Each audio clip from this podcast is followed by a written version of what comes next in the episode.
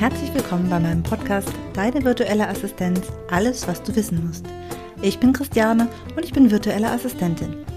In meinem Podcast möchte ich darüber sprechen, wie euch eine virtuelle Assistenz bei eurem Online-Business unterstützen kann, damit ihr mehr Freiräume und Zeit für euch, aber auch für euer Business habt. Wie findet ihr genau die virtuelle Assistenz, die zu euch und eurem Business passt?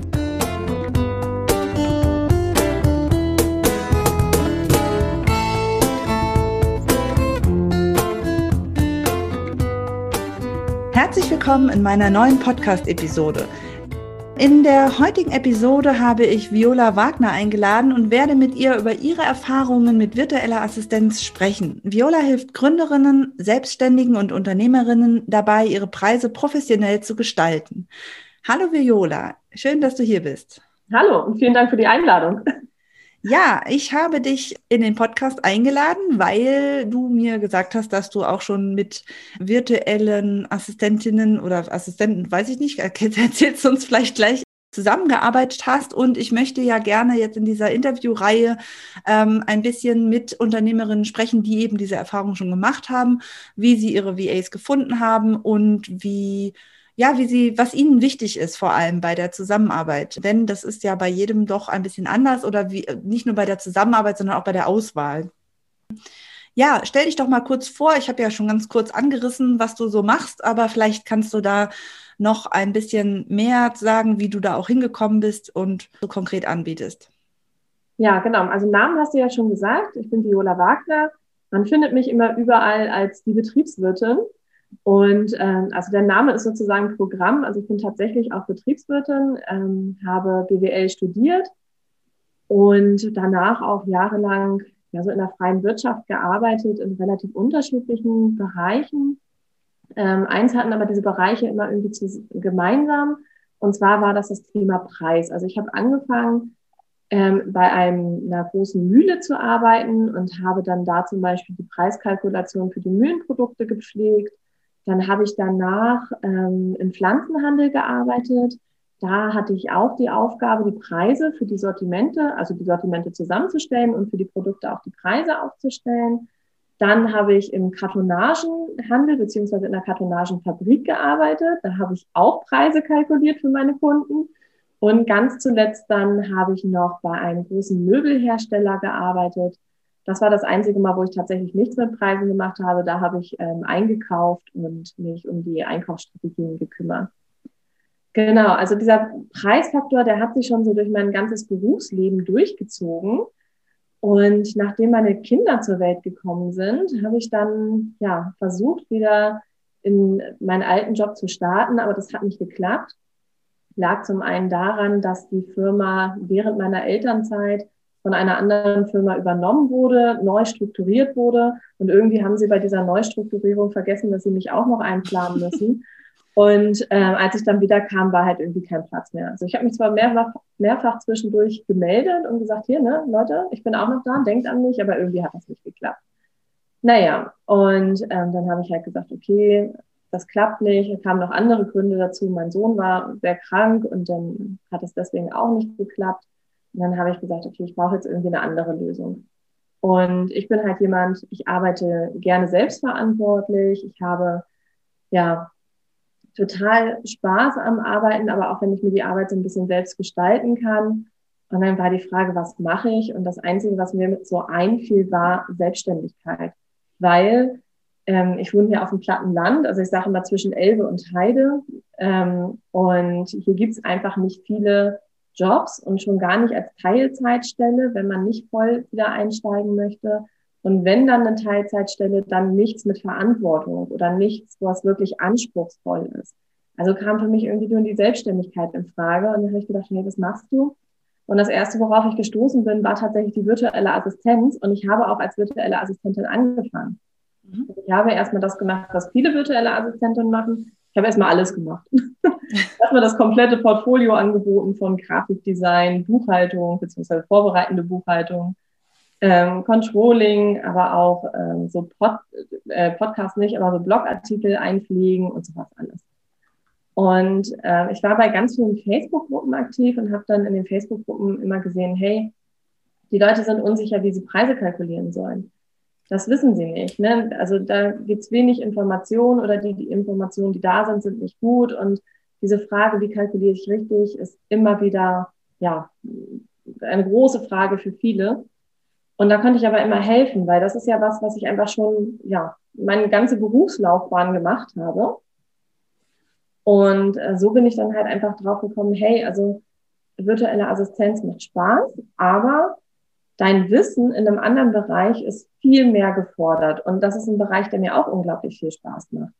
Und so habe ich dann nach und nach mein Business umgemodelt und gesagt, okay, ich gehe weg von dem, ich biete alles an und von der virtuellen Assistenz und habe mich dann rein auf das Thema Pricing konzentriert, habe dann erstmal angefangen, halt die Kalkulationen aufzustellen mich dann aber auch selbst weiter noch reingefuchst, weil um das Thema Preise gibt es ja ganz, ganz viel. Also es geht ja um die Kalkulation, es geht um Strategien, es geht um Gestaltung. Also ähm, wo schreibe ich den Preis auf einem Zettel hin, damit er welche Wirkung hat zum Beispiel. Mhm. Und ja, so hat sich das dann entwickelt und jetzt bin ich mittlerweile dreieinhalb Jahre selbstständig und mache tatsächlich nur noch die Preisberatung und ähm, helfe auch Unternehmerinnen beim Controlling oder auch bei Finanzplänen zum Beispiel für das Finanzamt oder für ähm, den Businessplan. Und ja, ich sage mal, ich rechne dir gerne alles aus, aber bitte zwing mich nicht, es aufzuschreiben. Weil schreiben kann ich halt nicht gut, aber rechnen dafür umso besser. okay. Und das heißt, du hast als VA gestartet. Das heißt, du hast, äh, das ist ja auch eine spannende Situation jetzt, weil du ja beide Seiten kennst. Du kennst ja sowohl die Seite als VA als auch die als Auftraggeber, so dass ich jetzt erstmal denken würde, du hast dann wahrscheinlich auch keine großen Schwierigkeiten gehabt, äh, deine erste VA zu finden. Aber gehen wir noch mal einen Schritt davor. Zu welchem Zeitpunkt hast du denn gemerkt, dass du Unterstützung brauchst? Mhm. Also ich kann dir nicht mehr sagen, wann das genau war, so vom, vom Zeitpunkt her.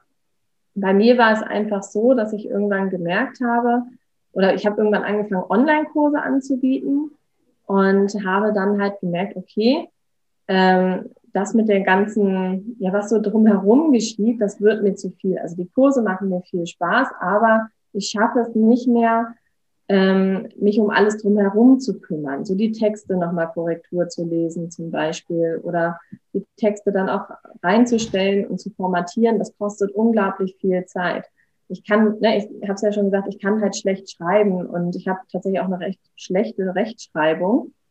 Ähm, habe ich bis heute nicht in den Griff bekommen. Und ich brauche immer jemanden, der halt meine Texte nochmal mhm. liest.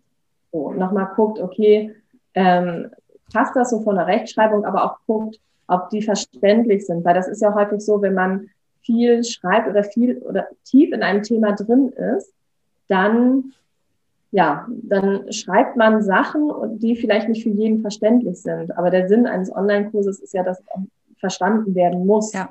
Dementsprechend ne, immer mal wieder jemanden drüber gucken lassen. Verstehst du, worauf ich hinaus möchte? Oder habe ich zu viele Fremdwörter benutzt? Oder geht's gerade noch? Und genau, als ich halt mit diesen Online-Kursen angefangen habe, ich glaube, das war so der Zeitpunkt, wo ich gesagt habe, ich brauche jetzt jemanden, einmal halt zum Korrekturlesen, um da nochmal drüber zu gucken, ob das wirklich passt, was ich schreibe, ob das auch ähm, ja, grammatikalisch korrekt ist zum Beispiel. Und dass mir jemand halt so ein bisschen das drumherum abnimmt, wie zum Beispiel die Texte einzupflegen oder ähm, ja, so die, die Formatierung zu machen. Ich muss ja immer sagen, ich bin ja auch Mama, ich habe zwei Kinder und die sind beide noch jung.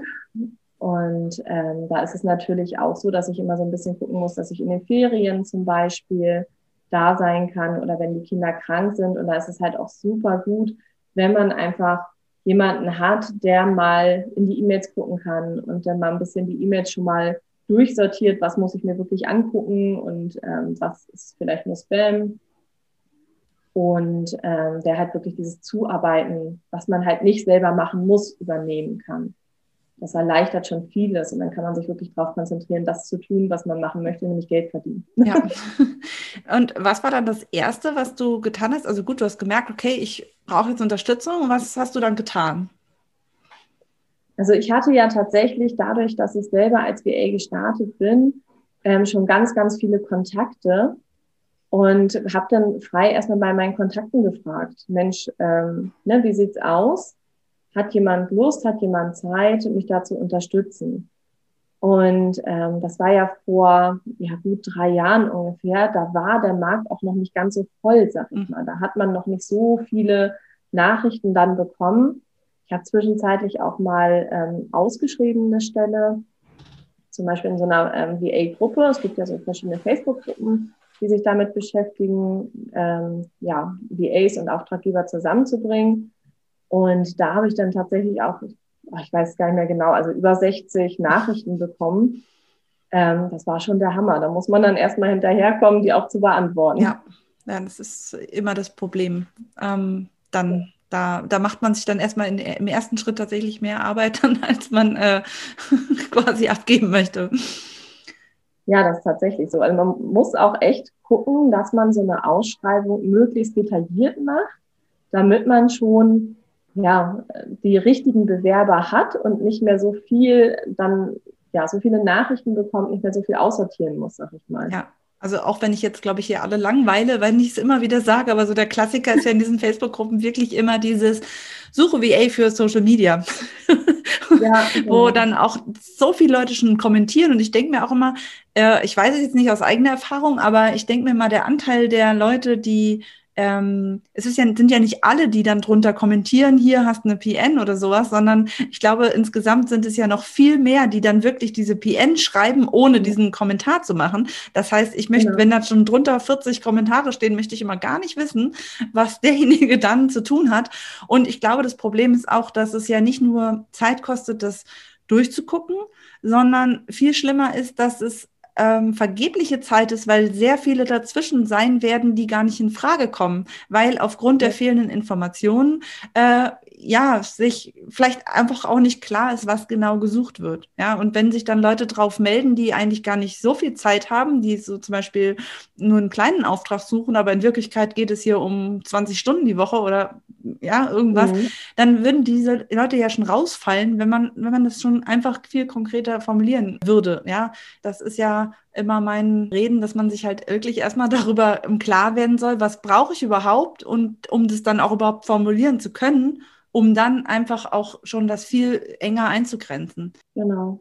Das ist total wichtig, denn sonst wird man einfach komplett überrannt. Und das Problem ist auch, wenn ich 50, 60, 70 Nachrichten bekomme, ähm, ich habe ja gar nicht mehr die Chance, wirklich mich mit jeder Nachricht zu befassen, sondern ne, wenn es dann noch irgendwie darin enden soll, dass ich auch wirklich eine Erleichterung habe und nicht noch mehr Arbeit habe, ähm, dann muss ich ja relativ rigoros ausmisten. Und ähm, dabei können mir natürlich super gute Leute auch durchs Raster rutschen. Ja. Ja, das ist, ist so. Hast du, als du angefangen hast, mit einer VA selber zusammenzuarbeiten, hattest du da andere Erwartungen, was dich wirklich unterstützen würde? Oder hast du mit der Zeit äh, gemerkt, was dich vielleicht noch eher unterstützen würde? Also du sagst, du hast jetzt am Anfang jemanden gesucht, der mal über die Texte guckt und der alles Mögliche macht, aber hast du irgendwann gemerkt, okay, in Wirklichkeit eine richtige Arbeitserleichterung wäre ähm, zum Beispiel was ganz anderes. Also was du, hast du das mit der Zeit, hat sich das irgendwie entwickelt? Also ich habe tatsächlich ja schon mit mehreren VA zusammengearbeitet und ich muss sagen, ich habe immer mal wieder neu angefangen.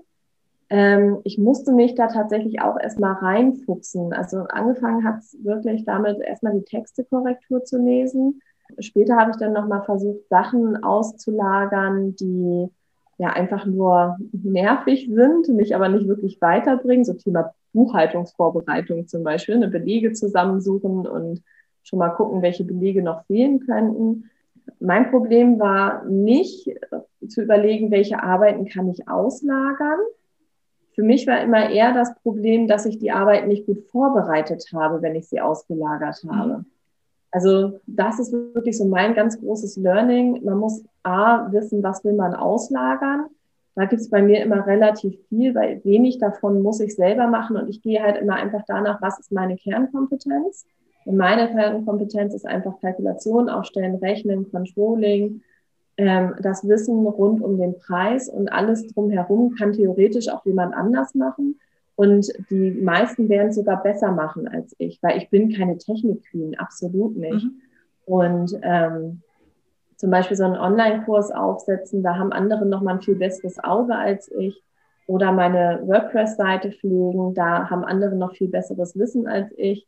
Also wenn ich mir da jemanden suche, der nur ein bisschen mehr weiß als ich, dann habe ich ja eigentlich schon einen Zugewinn. Ja. Aber ich muss einfach das, was ich auslager, deutlich besser vorbereiten. Und ich bin immer rangegangen und habe gesagt, okay, ich lager das jetzt aus und die Person wird schon wissen, was sie da tut. Oder ähm, sie wird das schon hinkriegen. Aber man selber hat ja so eine gewisse Vorstellung von dem, wie das Ergebnis aussehen soll oder wie was sein soll, wie was gemacht werden soll. Oder man hat es halt bisher auf eine bestimmte Art und Weise getan und das sollte möglichst so weiterlaufen. Oder, oder, oder, da gibt es ja ganz viele Möglichkeiten. Ja. Und sich das so zurechtzulegen und zu sagen, okay, was ist mir wirklich wichtig? Oder halt zum Beispiel Prozesse zu definieren.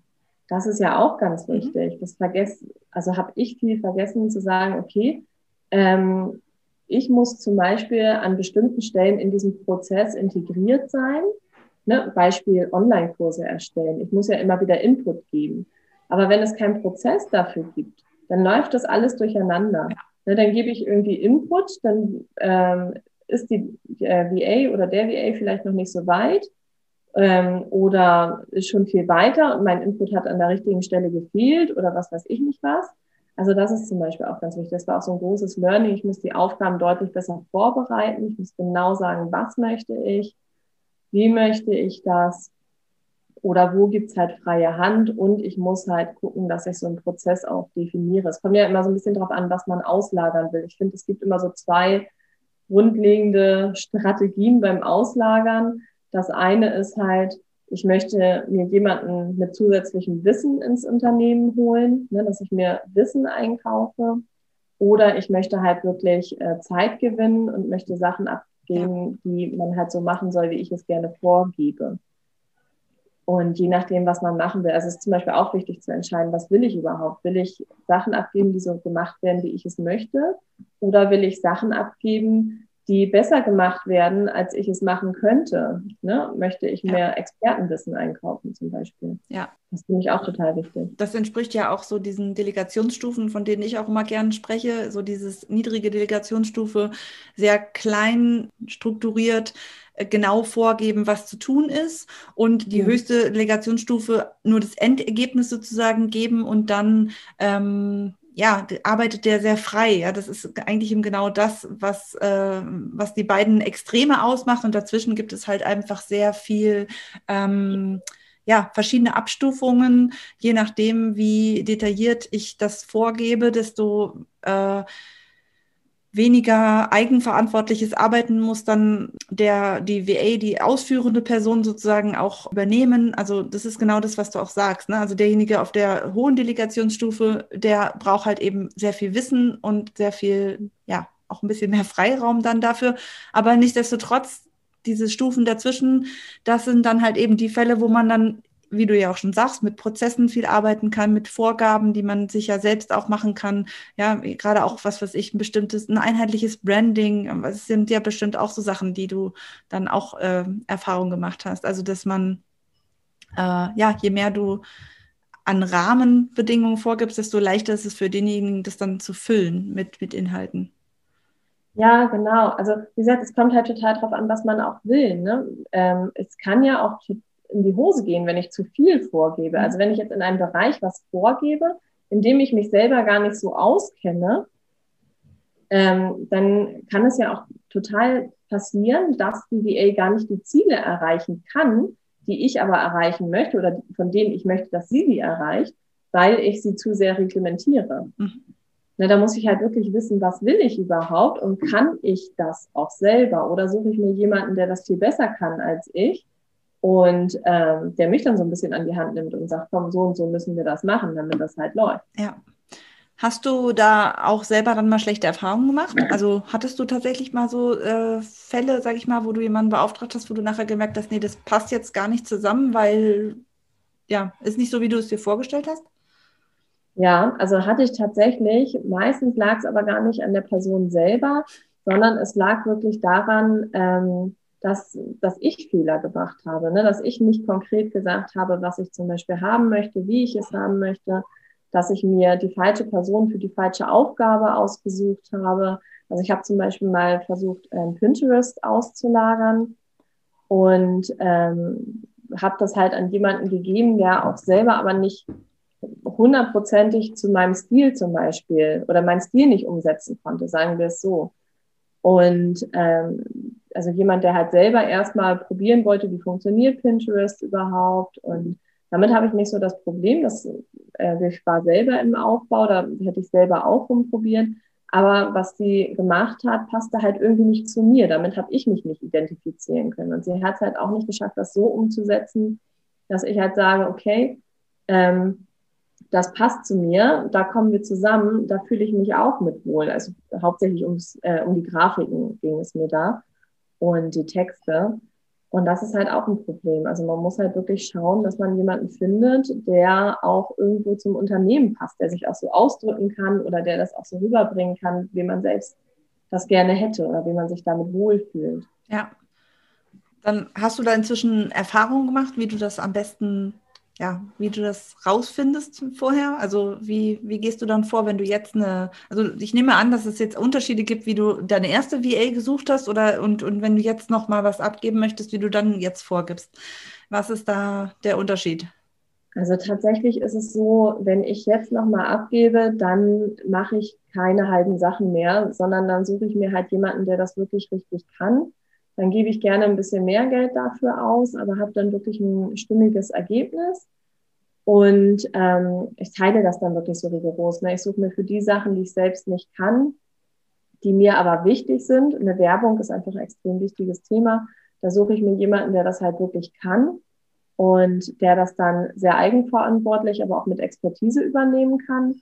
Und für so die kleinen Sachen zwischendurch da habe ich dann auch gerne mal ähm, VAs, die zum Beispiel gerade erst anfangen, ähm, die so den ersten Job suchen, weil ich immer finde, das sind so schöne Einstiegsaufgaben und dann kann ich immer noch so ein bisschen Mehrwert liefern und so ein bisschen, ja, mithelfen, ne, dass jemand reinkommt und damit startet.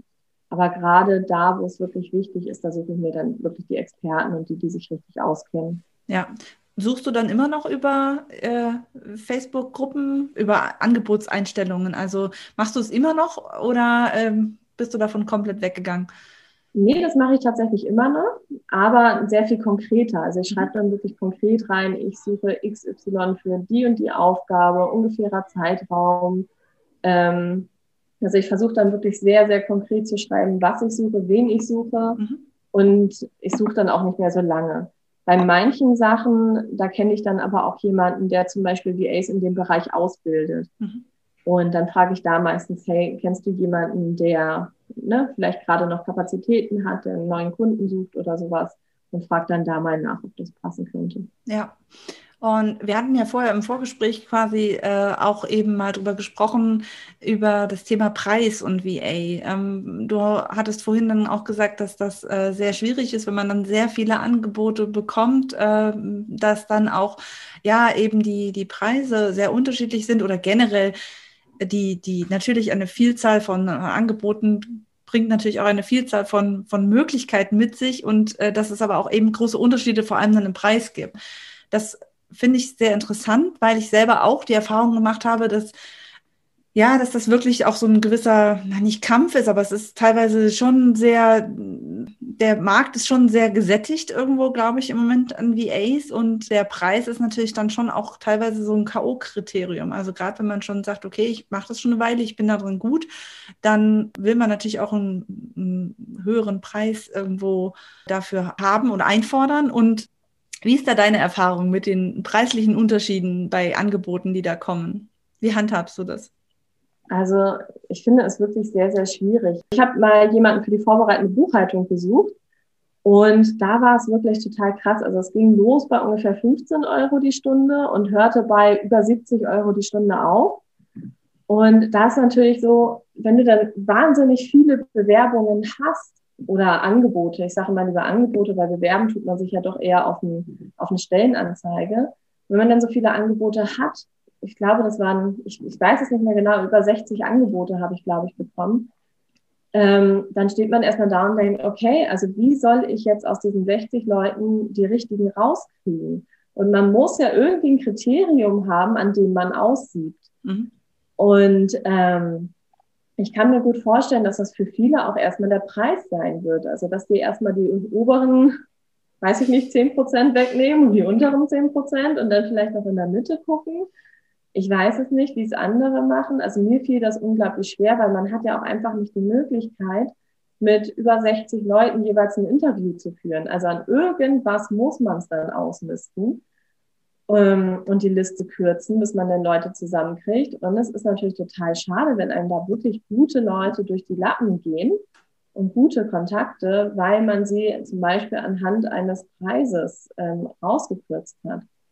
Ja. Das ist natürlich so, wir haben ja in der virtuellen Assistenz eine unglaubliche Preisspanne. Ne? Wenn wir reingucken und das mal googeln, dann geht das los bei 4,99 die Stunde bei irgendwelchen Agenturen, die halt meistens mit bulgarischen oder philippinischen Assistenzen zusammenarbeiten. Und ähm, ja, je nachdem, mit wem man arbeiten möchte, hört das dann bei über 100 Euro die Stunde auf. Also diese Bandbreite ist echt enorm groß. Mhm. Und ich glaube, dass es ganz wichtig ist, auch als virtuelle Assistenz immer wieder zu gucken, dass man diesen Switch gut hinkriegt, also dass das Angebot gut zu dem Stundensatz passt. Ich brauche nur mal einen gewissen Stundensatz, damit ich davon auch leben kann. Also gerade wenn ich hauptberuflich arbeite. Aber es passt nicht gut zusammen, wenn ich einen ähm, sehr hohen Stundensatz habe und dann eine einfache Internetrecherche anbiete. Ja wird man nicht bekommen, weil da werden viele, viele andere, die vielleicht weniger anbieten, also weniger hohe Stundensätze nehmen, weil sie nebenberuflich tätig sind oder ähnliches, ähm, die werden den Job eher bekommen, weil das, was der Kunde kriegt, das Ergebnis ist ja dasselbe. Ne, wenn ich den, den Auftrag gebe, recherchiere mir bitte die äh, Adressen von 100 Kliniken im Umkreis von Postleitzahl hast du nicht gesehen dann ist das Ergebnis für den Kunden ja dasselbe, ob das ja. jetzt ähm, VAA oder VAY macht. Aber warum dann bei der einen 75 Euro zahlen und bei der anderen 15 Euro zum Beispiel? Außer sie ist besonders schnell. oder besonders gut. ja, und genau, und auf dieses Gut kommt es halt drauf ja. an. Ne? Weil, wie gesagt, das Ergebnis bei der Aufgabe, die ich eben genannt habe, wäre ja dasselbe. Ja. Also die Adressen rauszusuchen von festgelegten Kliniken, da kann, das kannst du nicht besser oder schlechter machen. Ja. Der einzige Unterschied, der vielleicht noch sein kann, ist, dass die eine ein bisschen schneller ist, die andere ein bisschen langsamer. Aber selbst bei einer Google-Recherche kannst du nicht so viel schneller sein oder so viel langsamer sein. Das ist halt selbst in der Zeit relativ fix. Ja.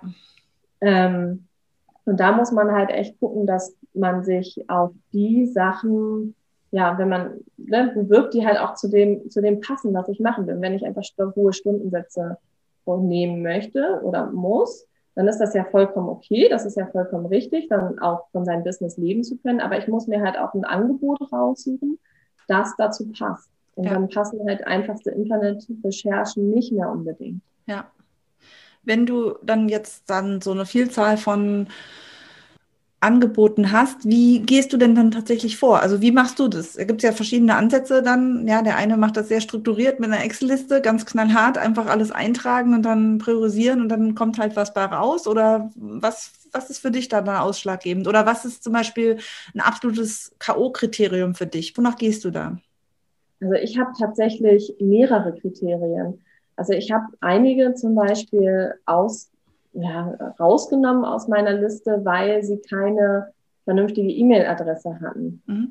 Ähm, ne, weil GMX-Adressen oder sowas zum Beispiel. Und ich muss ja auch als Unternehmerin darauf achten, dass die Daten meiner Kunden nicht irgendwo ja, in, in irgendwelchen Daten, also nicht abgefangen werden können, nicht irgendwo missbraucht werden können. Und wenn ich dann zum Beispiel GMX-Adressen habe, dann mag ich da keine Daten von mir hinschicken weil das ja einfach nicht sicher ist und es ist auch nicht DSGVO-konform. Also allein von der rechtlichen Sache muss ich ja sicher gehen, dass die E-Mail-Anbieter ähm, auch ja, ne, DSGVO-konform sind und bei GMX wäre das zum Beispiel meines Wissens nach nicht der Fall. Mhm. Und da habe ich dann zum Beispiel welche rausgenommen, weil ich das einfach nicht ja, für mich verantworten mhm. konnte, zu sagen, okay, das passt von der DSGVO nicht. Mhm. Ich habe teilweise auch Leute rausgenommen, die ähm, mir einfach nicht alle Infos gegeben haben, die ich brauchte. wo dann nur eine E-Mail kam mit der Info, hey, ja, ich würde das gerne machen. So, wo ich dann denke, das ist total schön, ich freue ich mich, dass du das gerne machen würdest, aber ich brauche mehr Informationen. Also ich habe dann zum Beispiel ja auch Fragen gestellt in meiner Anzeige und wenn die dann nicht beantwortet werden oder wenn da gar nicht drauf eingegangen wird, sowas nehme ich dann raus. Also ich sortiere immer als erstes danach, wer ist auf das eingegangen, was ich, ähm, was ich verlange, was ich beschrieben habe, wer gibt mir die ganzen Informationen, die ich brauche, um halt ähm, auswählen zu können. Also wenn ich zum Beispiel auch nach ähm, Kapazitäten oder nach Arbeitszeiten gefragt habe und das passt dann nicht rein oder mhm. der hat mir die Informationen nicht gegeben, dann kommt das auch raus. Dann gucke ich immer, ob ich das, ähm, na, ob das so DSGVO-technisch zum Beispiel passt, ne, ob die Person mhm. eine anständige E-Mail-Adresse hat oder ja, also manchmal hat man ja wirklich, ich hatte mal eine E-Mail-Adresse, das war so nach dem Motto Schnuffel die Puff äh, web.de oder irgendwie sowas. Also ein Geburtsdatum drin am besten. Ja, genau, wo ich dann dachte, okay, das ist halt, das ist, dann kann man machen, wenn man so einen 10 Euro Nebenjob sucht, aber wenn man als selbstständige Unternehmerin oder als Selbstständige erfolgreich sein will, dann passt das irgendwie irgendwann nicht mehr so gut. Ja. So. Und manchmal sind es halt so kleine Sachen. Ne? Dann hast du E-Mails, da sind schon ganz viele Rechtschreibfehler drin. Da siehst du schon, okay, die wurde flüchtig irgendwie hingeklatscht. Oder ich hatte mal eine, das war auch, ähm, also da hast du halt genau gesehen, das war einfach ein vorgefertigter Text, der immer rausgeschickt mhm. wurde. Ja. So, das passt halt auch nicht, weil da stehen dann Sachen drin, die ich zum Beispiel nicht nachgefragt habe oder die mich gar nicht interessieren. Und schön ist es zum Beispiel, wenn man liest, da hat sich jemand Gedanken gemacht. Ne? Wenn man sieht, ähm, der war vielleicht auf meiner Homepage drauf, hat geguckt, was, was ich so anbiete oder ähm, gibt mir auch wirklich schon in der E-Mail oder in der Nachricht alles, was ich brauche. Also was ich zum Beispiel auch nicht mag, ist, wenn man mir dann Links mitschickt mit, äh, hier kannst du mal gucken, wo ich schon gearbeitet habe oder ähm, hier kannst du sehen, was, ähm, ja, ne, was ich so anbiete oder sowas.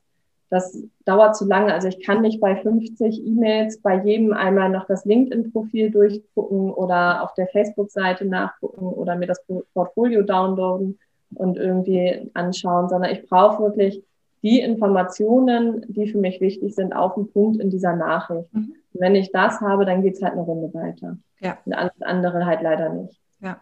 Das ist, es ist manchmal aber total schade, weil die Leute sind ja trotzdem nicht schlecht. Das können ja super tolle Persönlichkeiten sein, das können ja super tolle ähm, Leute sein, die den Job auch echt gut gemacht hätten. Aber man braucht ja irgendwas, womit man anfangen kann. Ja ja, sonst wird es für dich ja auch eben, ja, wie wir vorhin schon gesagt haben, keine Arbeitserleichterung, wenn du da unglaublich viel Zeit verwendest, um da ja die Hilfe zu suchen, die dir nachher wieder Zeit ersparen soll. Das macht dann irgendwo keinen Sinn. Vor allem nicht bei Sachen, die vielleicht wirklich irgendwie nur ein kleiner Auftrag sind, die, die dir einfach nur Zeit verschaffen sollen. Wenn du dann stattdessen ewig lange da sitzt und auswählst, dann macht das Ganze ja keinen Sinn.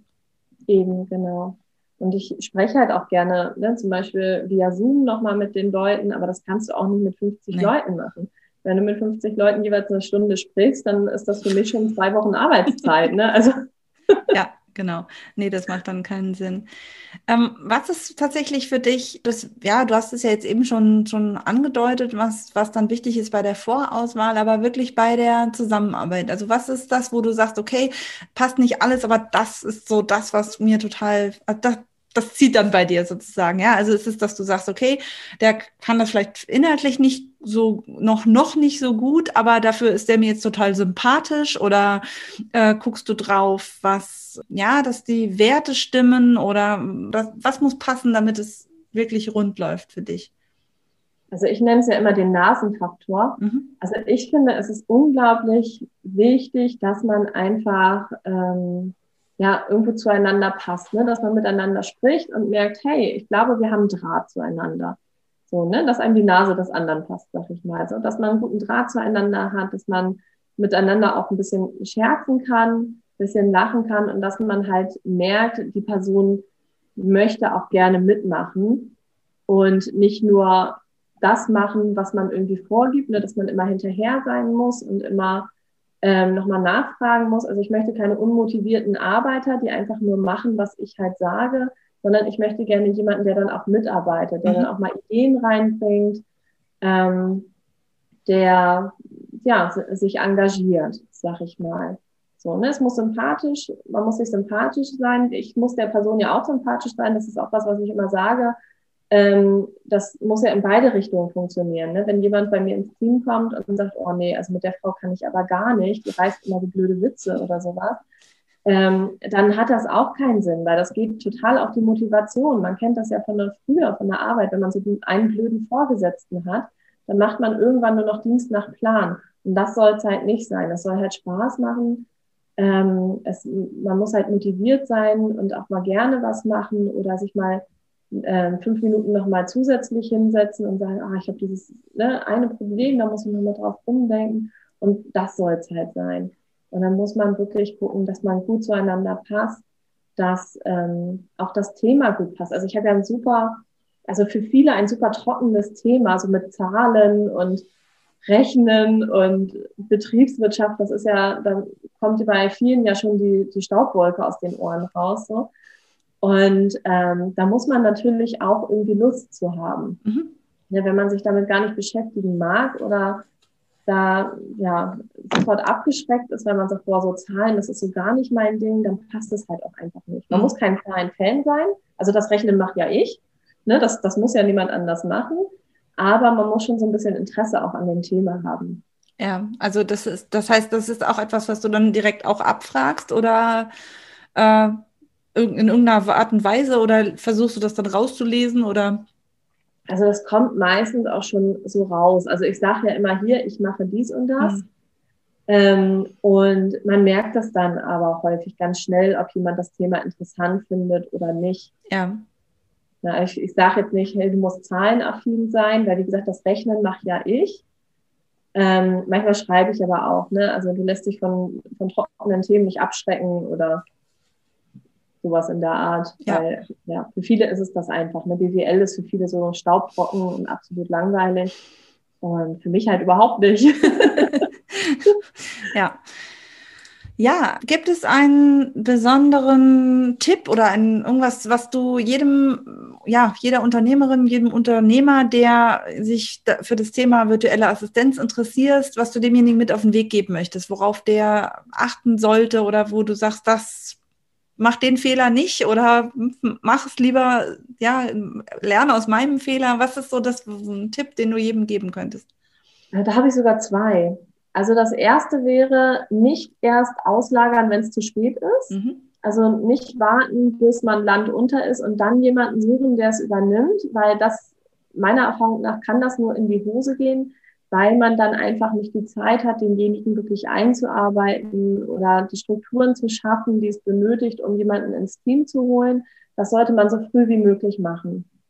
Also sich so früh wie möglich überlegen, was muss ich machen, damit ich jemanden ins Team holen kann, wie muss ich die Strukturen aufbauen und zu einem Zeitpunkt suchen, wo man auch wirklich noch die Zeit hat, sich damit zu befassen und die Leute kennenzulernen und einzuarbeiten. Also nicht erst losrennen, wenn es brennt, Mhm. Und ganz wichtig finde ich immer, nicht nur nach dem Stundensatz auszuwählen, weil man hat es halt auch oft, dass man jemanden mit einem stu günstigen Stundensatz nimmt mm, und der braucht dann aber doppelt so lange wie jemand, der einen doppelt so teuren Stundensatz hätte und im Endeffekt kommt man beim gleichen raus, ne, hat aber keinen Mehrwert irgendwo. Ja, außer dass es also, vielleicht Nerven kostet, wenn es dann länger dauert oder nochmal überarbeitet werden muss oder ja, genau. noch mehr Feedback schleifen, noch mehr ja, wieder Eigenarbeit äh, da reinstecken, das, das zahlt sich dann tatsächlich nicht aus, denke ich auch. Man sagt ja auch immer, ne, wer günstig sucht, der muss halt damit rechnen, dass er nacharbeiten muss. Ja. Und wenn man dann die Zeit einrechnet, die man selbst nacharbeitet, dann hätte man sich auch gleich jemanden suchen können, der es richtig macht, aber ein Ticken teurer ist. Genau. Ja, sehr schön. Wo finden dich denn die Zuhörer, wenn sie noch mehr über dich wissen wollen?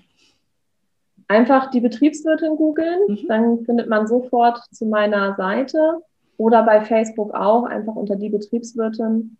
Das ist so das, das zufällige Schlagwort, unter dem man mich findet, was tatsächlich auch zufällig entstanden ist. Das war gar nicht keine Absicht.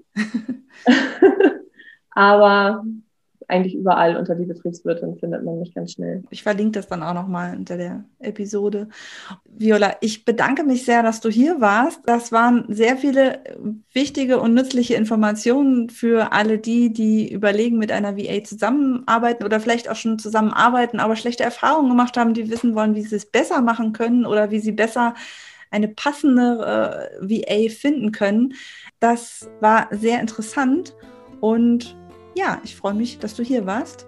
Ich freue mich auch. Es hat sehr viel Spaß gemacht. Gerne wieder. Vielleicht machen wir noch mal eine zweite Runde. Genau. Vielleicht baue ich dich noch mal in dem Thema Preis ein, was ich irgendwann auch geplant habe, noch als, ähm, als Blog sozusagen äh, drei Episoden zum Thema Preis. Da sprechen wir noch mal drüber. Perfekt. Wie machen wir das? Okay. Dann vielen Dank und bis in zwei Wochen mit einer weiteren Episode von mir. Tschüss.